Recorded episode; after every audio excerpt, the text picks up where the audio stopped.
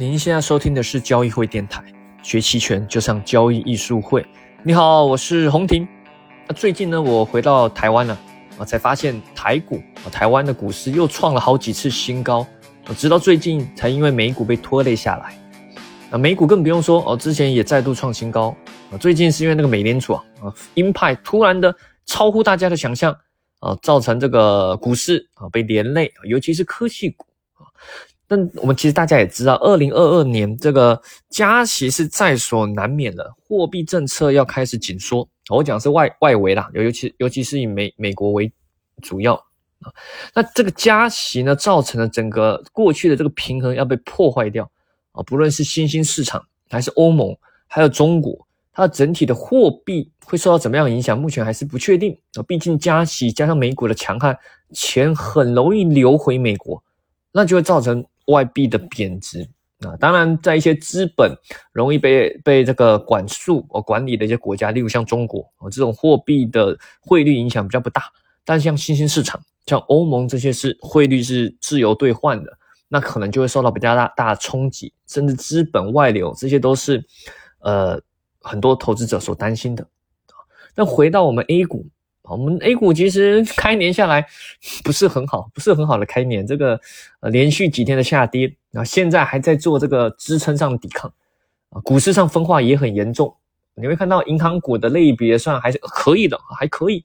但是科技股，尤其是像宁德时代啊，之前号称龙头啊，去年一些基金压对重仓压对的这些新能源，最近就非常惨，对吧？几年河东，几年西啊，那。不论如何，我们还是来聊点轻松的，来聊聊说我们这个二零二二年怎么去嗯做好投资，怎么给自己有更好的投资的概念，甚至把这些东西可以传播给一些身边的亲亲朋好友啊，啊，让他有一些我觉得正确的一些投资的呃概念和知识啊，可以保护自己啊，增强自己的一些资产。那这个二零二二年啊，呃，不知不觉来到嘛，对吧？像上期也有也有提到回顾。那这个数字就感像感觉像未来时代，那现在就就真的处于二零二二啊，新的一年大家都有所期待啊，尤其你手里有股票嘛，对吧？你希望挥别二零二一的萎靡，来个雄起，但苍天不仁，以万物为刍狗，我们无法决定世界，但能适应世界，对吧？并以聪明的方法想办法去生存下去，尤其是在金融市场。啊，所以对于有些朋友常常问到，这老师，二零二二年投资该怎么做？你觉得应该买什么好？这个我通常也不知道该怎么回答，因为那也不是很重要。我我们一再交易艺术一再强调的一个价值观、哲学理念，都是赢在修正，不在预测。而我这边想要告诉大家的，就是说，哎，培养嗯两种思维，才能真正帮助你在这财富之路上走得比较远。然后第一种是反脆弱的思维。听起来好像是说要对抗脆弱，我要想办法变更强壮，对吧？毕竟现在这个世界险恶，你得努力提升自己，克服这些不确定性。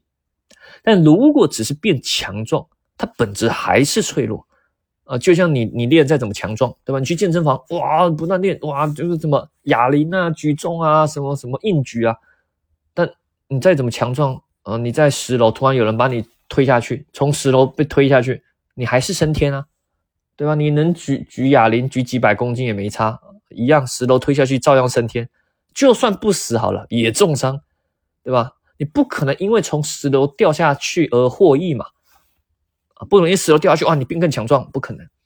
那真正的反脆弱是就是真的就是脆弱的相反，它是能靠一些危机、一些意外来收益的。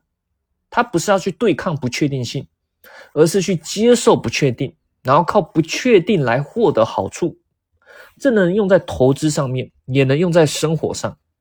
举个例子啊，关于买房啊，尤其北上深，啊，我们知道这个房价一直是高嘛，国家也一想一直想打压，对吧？房子是用来住的，不是用来炒的。我们要坚决这个拥护这个这个党的这个这个这个理念，这理论上也是对的啊。呃，那但是现在北上深这种重要都市，其实房价很难降。所以对于一般人来说，负担是非常大，每个月省吃俭用才能勉强去还房房贷。我讲这些都已经算是收入还可以的朋友了，而且现在还是低利率时代啊，而万一未来升息，虽然中国目前不太可能啊，大家是比较期待是降息，但万一呢？对吧？万一不知道什么情况下被迫升息，那压力就更大了，对吧？你只能好好工作，尽心尽力为公司奉献。老板的任何要求，你都只能尽量满足，对吧？因为你不想不想丢掉饭碗，啊，工作难找，那你也不敢去做一些挑战性的工作，啊，也不能做一些有风险的投资，啊，因为不确定性太高了。任何偏离目前轨道的行为，都可能造成万劫不复，对吧？正所谓一步错，步步错。那就因为背上了房贷，你把自己变成比较脆弱了。你害怕任何的不确定性，对于风险会产生蛮大的厌恶。任何不确定性对你来说只是伤害，很难帮到你了。那不会帮到你啊。那我们可以换个方式，例如你原本买房的钱，哎，倒不如你可以换成把这份钱换成几笔。配置，例如你可以变成租房啊，买股票啊，也不是乱买。例如最简单就是买之前提到买的大盘嘛，买沪深三百 ETF。你要用期权合成期货去，或者是简单纯买 ETF 也可以，或然后一部分留着是现金。首先你租房成本就会比较低嘛，对吧？总比你还房贷的还高啊。那给你工作选择会更有弹性，你不会因为要怎样要要强迫这个这个是被受辱，强迫忍耐老板的愚蠢。对吧？那那你可以不要这么强迫自己，你工作选择会更有弹性。那万一如果经济一路火热，房价就跟着上涨啊，你也不怕啊，因为你持有股票，至少股票也能赚嘛，对吧？也能赚不少。那一旦遇到不知道哪里来的黑天鹅，股债房崩盘，那更好，对吧？股市、债市、房价都崩盘，那更好呀！你有留现金，你这时候就可以抄底买房了。那我们那这个前提是最重的，你是想要有房子的啦。啊，只是说现在先用一种方式变相的。具有反脆弱的特性啊，让你的生活具备反脆弱，而不是害怕任何的不确定性。当我们在深度看投资领域啊，不论你是做股票、期货还是期权，你都是希望你你你你赚钱嘛，希望压对方向嘛，可能希望涨或是希望跌。可是，一旦你仓位越重哦，你的期盼心越重，任何不确定事件出现，都会让你心惊胆跳。啊如果这笔投资动用的还是的这些资金还是你资产的很大一部分，你就更被动了。一旦出现连续的亏损，你更难脱身，你甚至可能想要逆势加仓，期待一把赢回来，那这样就陷入了赌徒心态啦。这就是变得变得非常脆弱。这个脆弱性不仅在你的投资布局上，可能因为这样也会蔓延毒害到你的生活。所以，任何告诉你说什么，哎呀，这个赚钱要靠。重仓暴富需要重仓的，如果他的操作工具、金融工具是用股票或期货，那他说这句话都是在害你，而且是一种不负责任的在害你。你仓位越重，心态越脆弱，除非你利用是期权买方。啊，我们知道买期权它天生的盈亏不对称嘛，亏损是严格有限，它它买下去当下就提前就限制的亏损嘛，对吧？那这样或许你是可以利用期权买方重仓去抓起爆点。即使是这样，我们也不是很推荐给交易经验不多的朋友了，因为这需要首先你要能判断什么时候是行情行情喷出嘛，也不能乱买期权嘛。虽然亏损有限，但亏好几次也是多。在你要持仓的勇气，还要认错的一些一些理智啊，所以这个呃经验不多的朋友，我们也不是很建议用买期权去重仓了。但的确，这个是我们追求的一种做趋势交易一种方法啊。那当然，投资上的布局还是有不同方法可以实现反脆弱。啊，例如我们以前应该介绍过尾部策略，啊如果不知道朋友可以关注我们交易艺术会视频号，应该有专门一期视频讲这个尾部策略啊，就是所谓黑天鹅策略。最简单就是说，你你你用例如假设，嗯，百分之九十七的资金去买沪深三百 ETF，另外百分之三的资金去买入远月深度的虚值认沽期权啊，那，这个策略核心当然还是长期去看多中国股市啊，当然它不是。无脑的看多了，例如有些一般股票投资者可能也因为买了一堆股票，强迫自己相信党、相信国家，长期看多股市，但心里肯定还是害怕下跌的，害怕熊市，遇到连续暴跌就非常被动，啊，就不敢乱花钱呐，对吧？呃，也不敢抄底了，呃，没钱了嘛。但相比如此脆弱，如果你是尾部策略的，哦，你不害怕暴跌啊？每一次的暴跌，对于我们刚刚说那个尾部策略来说，都是收益增强的时候啊，啊。例如我在音频下方放了一个图哦，简单做个情境模拟。每一次遇到暴跌都是机会啊！布局尾部策略的投资者，他也没有猜涨猜跌，你也不用猜什么时候暴跌，不拆，不用猜，你只是在做资产比例的再调整，你就自动显实现了抄底，拥抱了不确定性，真正实现了反脆弱。啊，每一次的大跌都是给你资产配置重新调整的机会，那都重新的让你的这个呃资产在增加啊。那上涨当然你肯定也是赚钱的啊。好，第二种我们要培养的思维，我觉得是所谓的有难同当啦。因为最近刚好重看了一次那个塔勒布啊，塔勒布的书《Skin in the Game》啊，他除了《黑天鹅反车了》之外，最新的一部一本书《Skin in the Game》也挺好的啊。他其中对于有难同当这概念更深度的理解，有难同当是我的翻译的，其实英文是《Skin in the Game》，那你要怎么去做中文翻译？大家可以嗯，可能要看书后有你自己的理解啊。那但我这边简单粗浅的把它理解为有难同当。啊古人其实是非常懂有难同当这个基本逻辑的。例如，你跟陌生人一起吃饭，如果有道菜他不吃，那我也不吃啊，对吧？两个家族通婚啊，如果对方都不出钱，都不出大钱，那我也不敢把儿子或女儿交出去啊，啊，因为一个你当对方没有付出成本，没有参这个进入一个当受伤一起受伤的状态下，你会害怕呀，对吧？你怕有信息不对称，对方知道什么你不知道的。啊，只是随着现代的发展，在各种制度以及表面功夫的包装下，我们不知不觉都被坑了啊，成为别人的非对称收益。好听点叫专业分工，或者是避免利益冲突，但说白了，就是有人不想扛风险。这个如果是在那种古代那些重视战事的一些国家，例如像什么斯巴斯巴达，啊，对吧？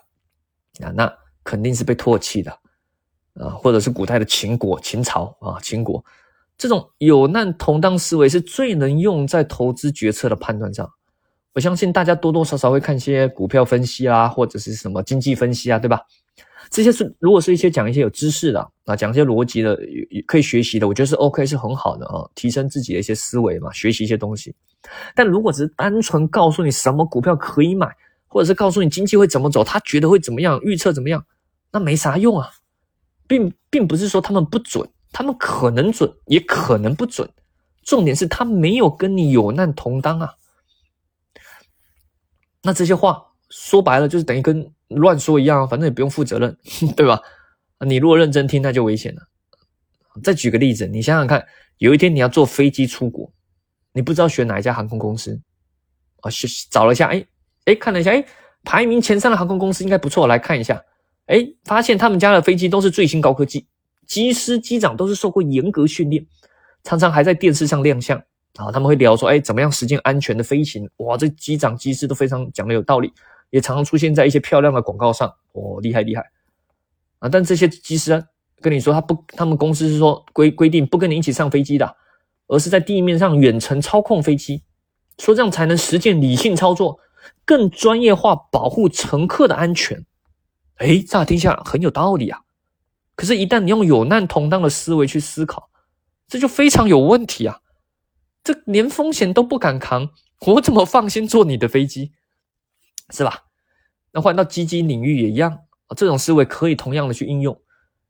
基金经理如果是有跟投的一些基金啊，会让投资者更容易依赖啊。不是说这样的基金经理人能力更强，只是说至少在责任和一些道德上，你可以更容易相信。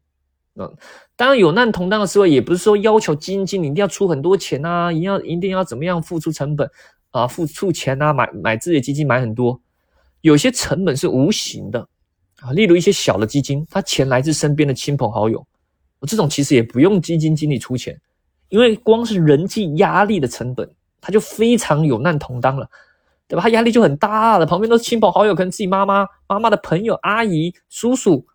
对吧？你原本要亏钱，每天在问你，你在家里都都都都吃个饭都每天被问，哎，你那买的怎么又跌了？他就非常有压力了，对吧？这就已经实现有难同当了。可是当那些越大的基金，这些基金它跟投资者关系越陌生，越没关系，你谁啊？对吧？跟你又没任何血缘关系，也没跟你任何有关系，您看都没看过，但他自己也没有投入资金下去去买他的基金，那这种。不论是公募或私募，就非常危险，因为你买这些基金，就相当于你坐上了一台飞机，而这个飞机上的机长，他是在地上远程操作的，没有跟你有难同当。我们法规上通常只考虑到利益冲突，对吧？例如说，从业者不得炒股或炒期货，但却忽略了有难同当这个最基本的道理。呃，面对你，你如果要选择基金经理或业务员，啊，如果是我要在利益冲突和有难同当这两个去做取舍的话，那我宁愿选对方要跟我有难同当哦，即使有些利益冲突，我觉得也合理，至少你跟我有难同当了，对吧？有风险，对吧？一起扛啊啊！当然，最后总结一下，实际上我们很难做到这个时时刻刻做反脆弱的布局了啊，至少，但至少不能让我们自己变得很脆弱。当你越希望发生一件事情的时候，越祈祷神去帮助你实践一件事的时候，你就会越脆弱。哦，这在投资上是应该尽量避免的。那有难同当，这个也是一个重要的思维，甚至是一个重要的伦理啊。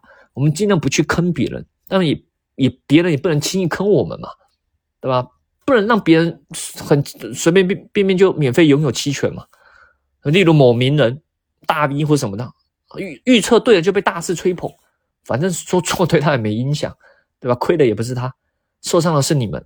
或者是某基金一大赚就被一通宣传，等你买了才发现，原来自己是那个均值回归的受害者。好了，那展望二零二二，我一样，嗯，我们希望啊，在期权之路上一样有大家的一起的陪伴成长啊，也希望更多的人可以了解期权这工具，正确去应用在投资方面。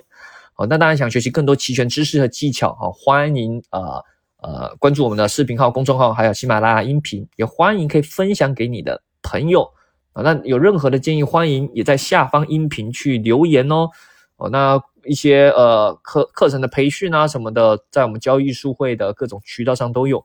那如果是新一期的要这实战培训啊，我们以以往的期权重建班的话，呃，可能要等到春节后二月底三月初了吧。那如果大家有兴趣参加的，也可以密切关注我们哦。